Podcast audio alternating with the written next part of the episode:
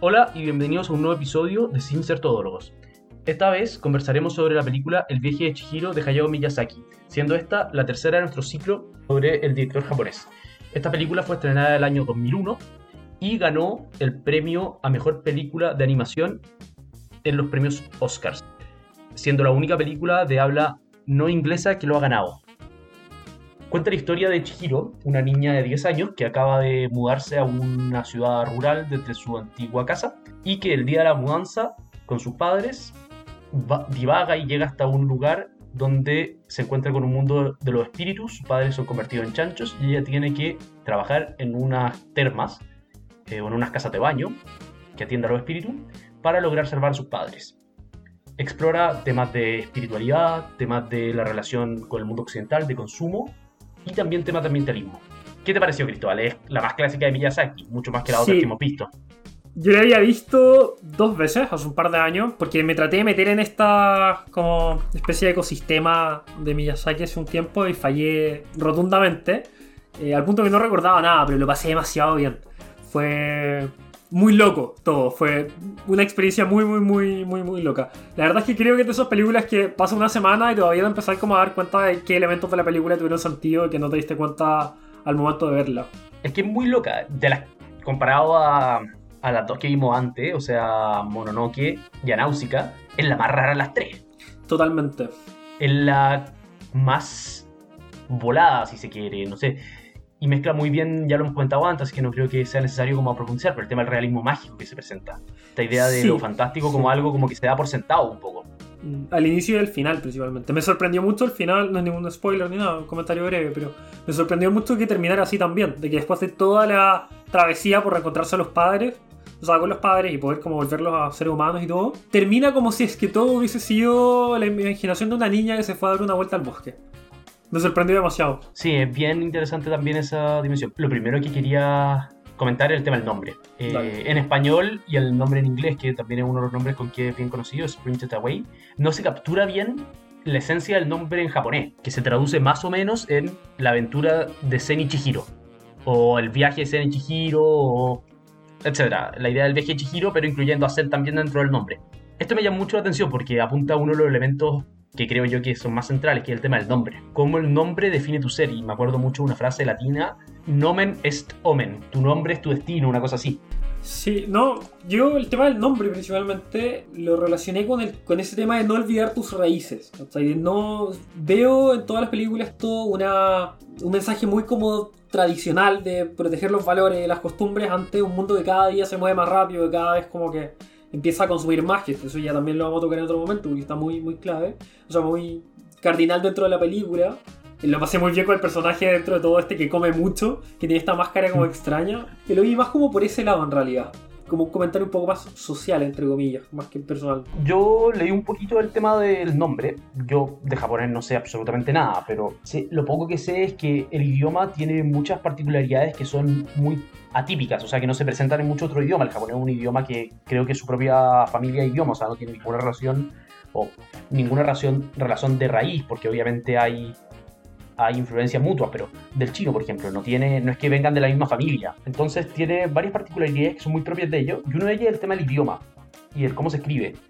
Entonces juega mucho con eso la película. Cuando le quitan el nombre a Chihiro, le dejan el nombre Zen, lo que es bien curioso porque si uno piensa, Chihiro no contiene el sonido Zen. Me sorprendió eso cuando lo estaba viendo. El nombre como algo en que te da sentido. Y eso me llamó mucho la atención. La bruja Yubaba le dice cuando es un hombre al tiro como que nombre más... No me acuerdo si dice extravagante o... Yo vi extravagante también, claro. Mientras que la hermana de la bruja... Le dice que es bonito. O sea, de nuevo, la idea del nombre como algo que define también a la persona. Yo creo que se tiene que ver mucho en código del viaje también de, de Chihiro en su proceso de maduración. Claro. No, yo como te digo, todavía estoy descubriendo la película. Hay mil cosas que de a poco fueron desenvolviéndose y empezó a encontrarle sentido.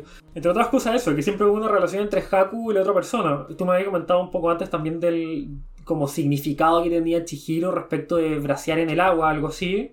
Que se relaciona mm. también con el vínculo que tenían eh, un poco en el mundo real eh, ambos personajes y que inspiraba después por qué se llevaban así. El... Me gustó mucho cómo refleja el tema del ambientalismo que está siempre presente en las películas de Miyazaki pero esta es la primera en que no hay una naturaleza inexorable, grande y presente en la película, sino que ocurre mayormente en un ambiente que uno podría decir más de, es de tipo urbano, dentro de una Sí. especie de hotel, casa de un hotel baño. gigante, claro. Eh, a diferencia de eh, Náusica, donde la naturaleza cumple un rol claramente preponderante, directamente como naturaleza. Mononoke, donde hay un titán gigante, un dios de miles de metros que. Sí.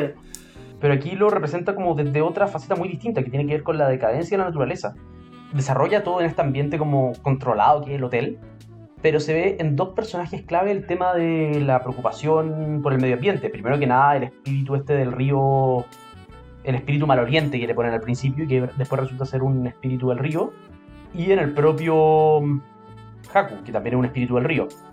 Pero es bien interesante porque el primero muestra como esta idea de la destrucción de la naturaleza, cómo se convierte un, un río que es como símbolo, siempre ha sido símbolo de la pureza, de que lava lo sucio. Sí, qué interesante. No lo había pensado, claro, como la subversión de lo, lo puro, entre comillas, ¿cachai? Como lo. No sé si sagrado, pero.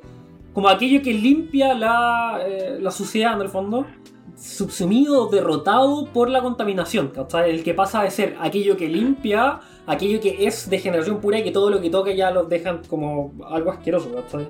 Eh, también siento que está muy bien animada esa escena. Es Muy, toda, en realidad, toda la película tiene una animación muy loca, muy estroboscópica, pero esa escena en particular siento que está muy bien lograda. Y bonita además, la animación, la encontré muy la música también, la música también me Sí. sorprendió. Mejor que el- la otra. Bueno, para el cuarto episodio, de cuarto y último de este ciclo, vamos a comentar el castillo andante o el castillo ambulante. Y ahí yo creo que es la que tiene mejor soundtrack en cualquier caso. No la Eh. Eso no tengo idea de qué, de qué trata, pero me la han recomendado mucho. Me han dicho que se escapa también dentro del- de los tópicos que, que han.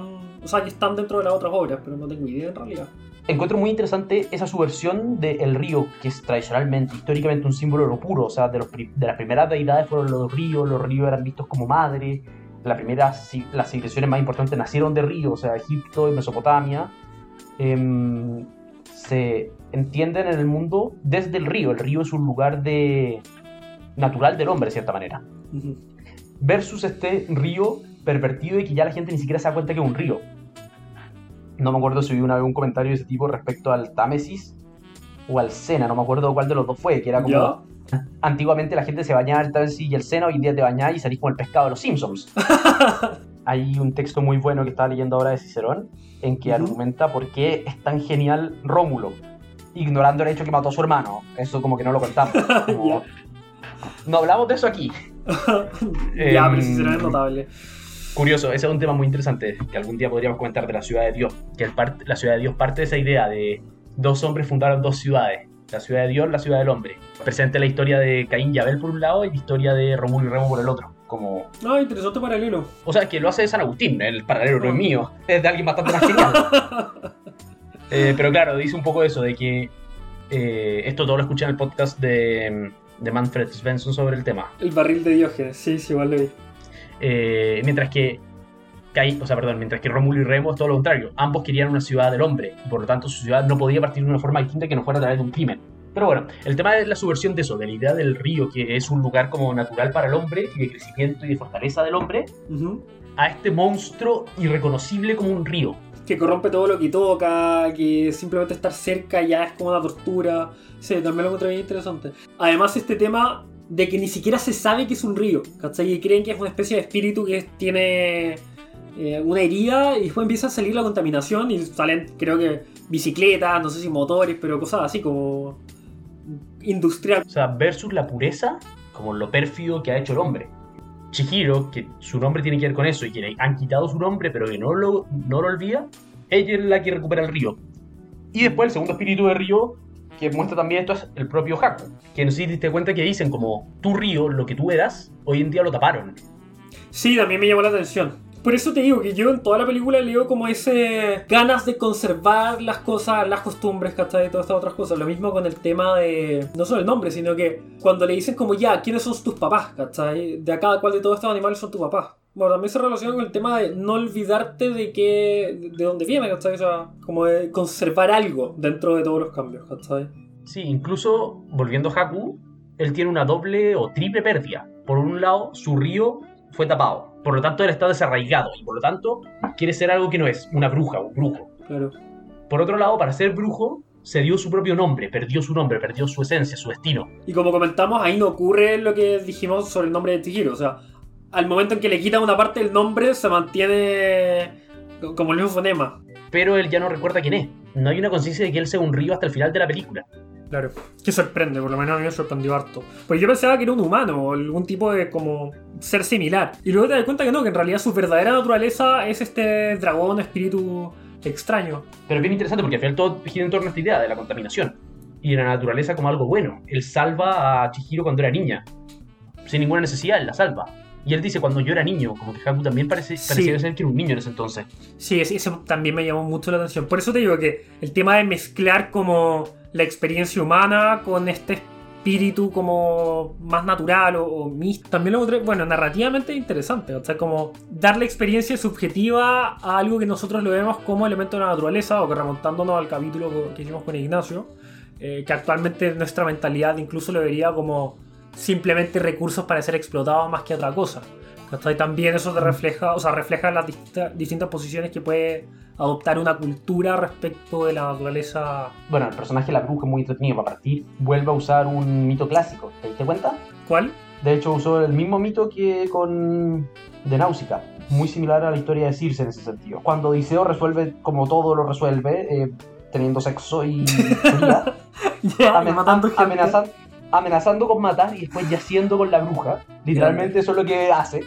Eh, Circe, ¿qué es lo que hace? Bueno, ya que me venciste, llevándome a la cama, yo ahora mi casa es un hotel para tus hombres. No, no, no lo había pensado para nada. Claro, Circe no es un hotel realmente. Y el segundo elemento interesante de la bruja, esto es más anecdótico el primero, pero Vale. el segundo interesante es su hermana gemela, que pareciera ser que en realidad más que su hermana gemela es como una un espejo de cierta manera, la imagen invertida.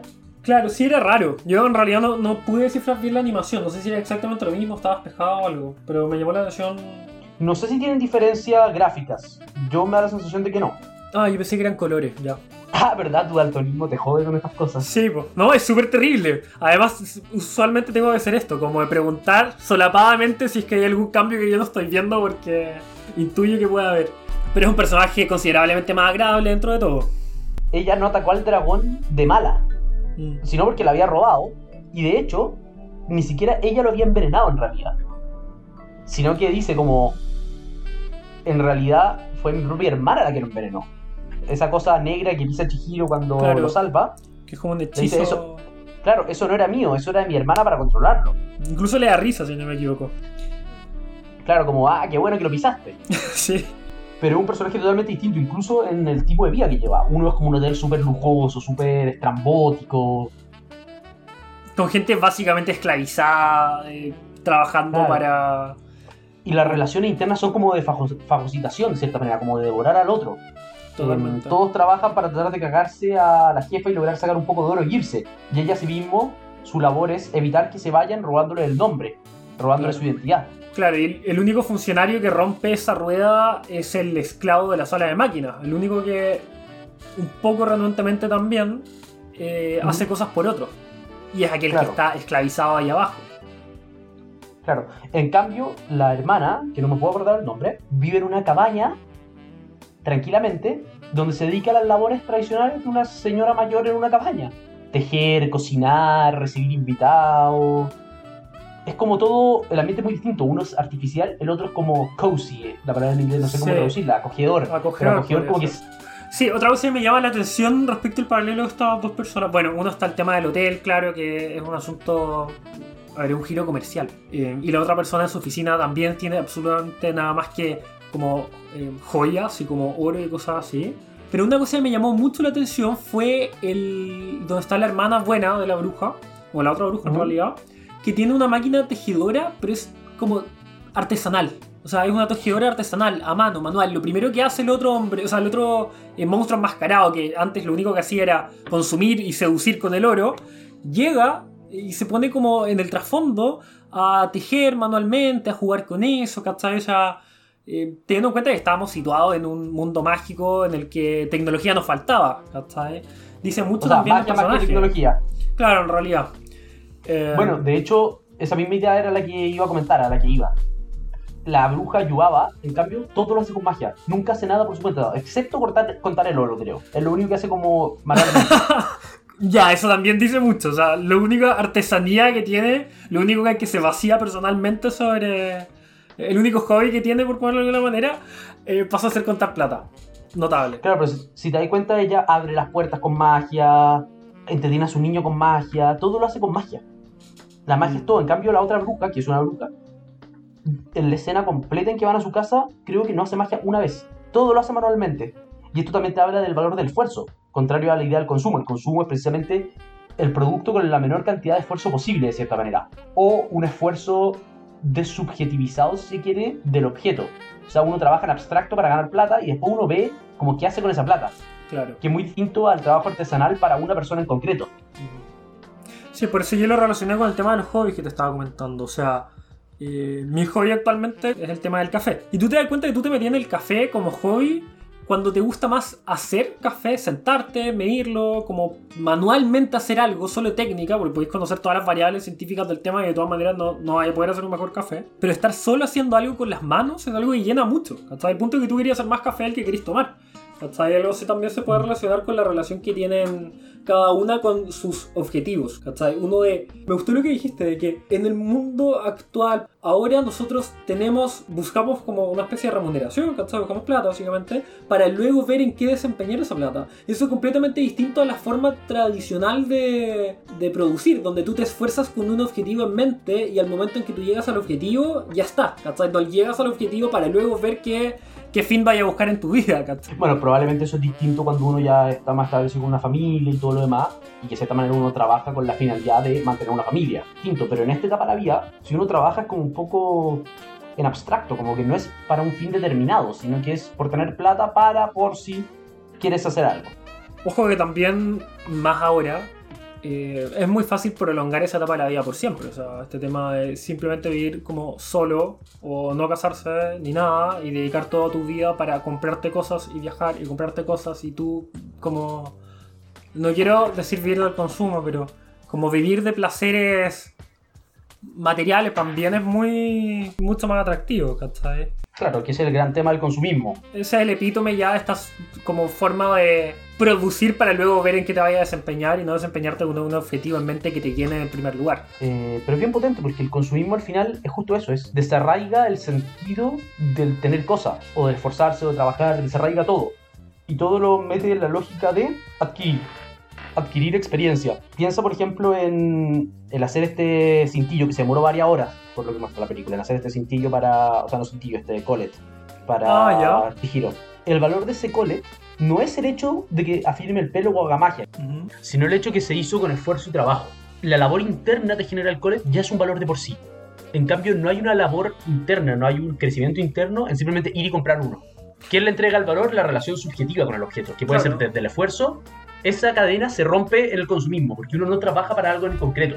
Uno trabaja como, no sé, para lo que pueda venir. Y ahí está el tema del valor económico con el valor personal, ¿cachai? Lo que estás comentando tú no es valor económico, o sea, el- las distintas teorías respecto de qué es el valor precisamente desechan eso, te dicen que da lo mismo, y está- me estoy refiriendo a la teoría del valor trabajo y las categorías que hace Marx, creo que en el Capital en particular, pero te dice expresamente que, bueno, las refutaciones posteriores en realidad, que da lo mismo cuánto trabajo le pongas a algo, si es que es un bien económicamente mediocre, da lo mismo cuánto tiempo hayas pasado, que es perfecto en economía, pero soslaya todas las relaciones personales que estamos comentando, ¿cachai?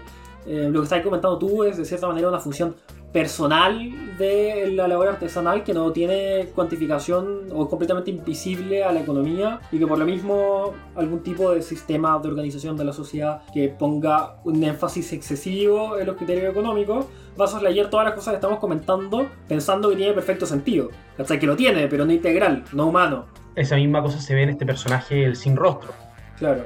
Y su evolución. Chihiro lo dice textual. El solo es malo cuando está dentro del hotel. O sea, cuando está en un ambiente de consumo se pervierte.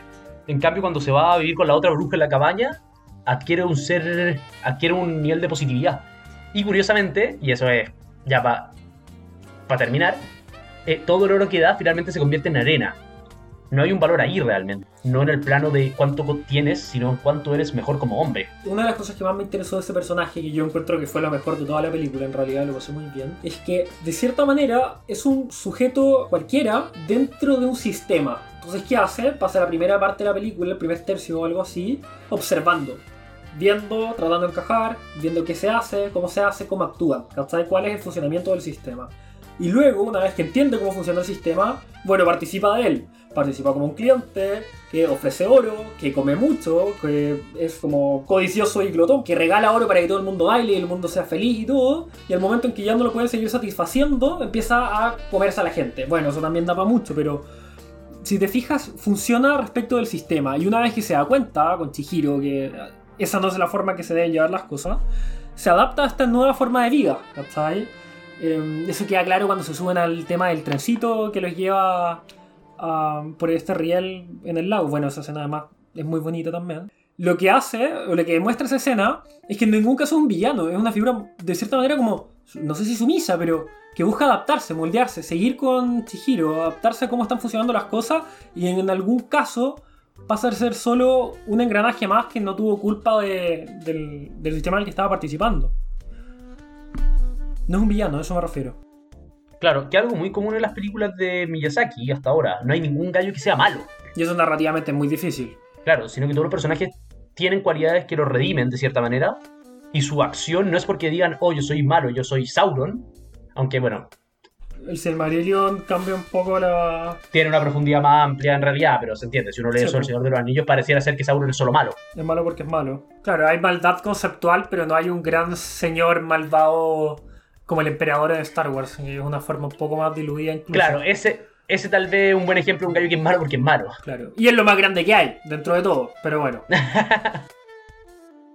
Muchas gracias por escucharnos, ese habría sido el capítulo de hoy y lo invitamos a seguirnos a través de nuestras redes sociales donde estaremos subiendo capítulos en que hablaremos de cultura, de arte, de literatura y de todologías.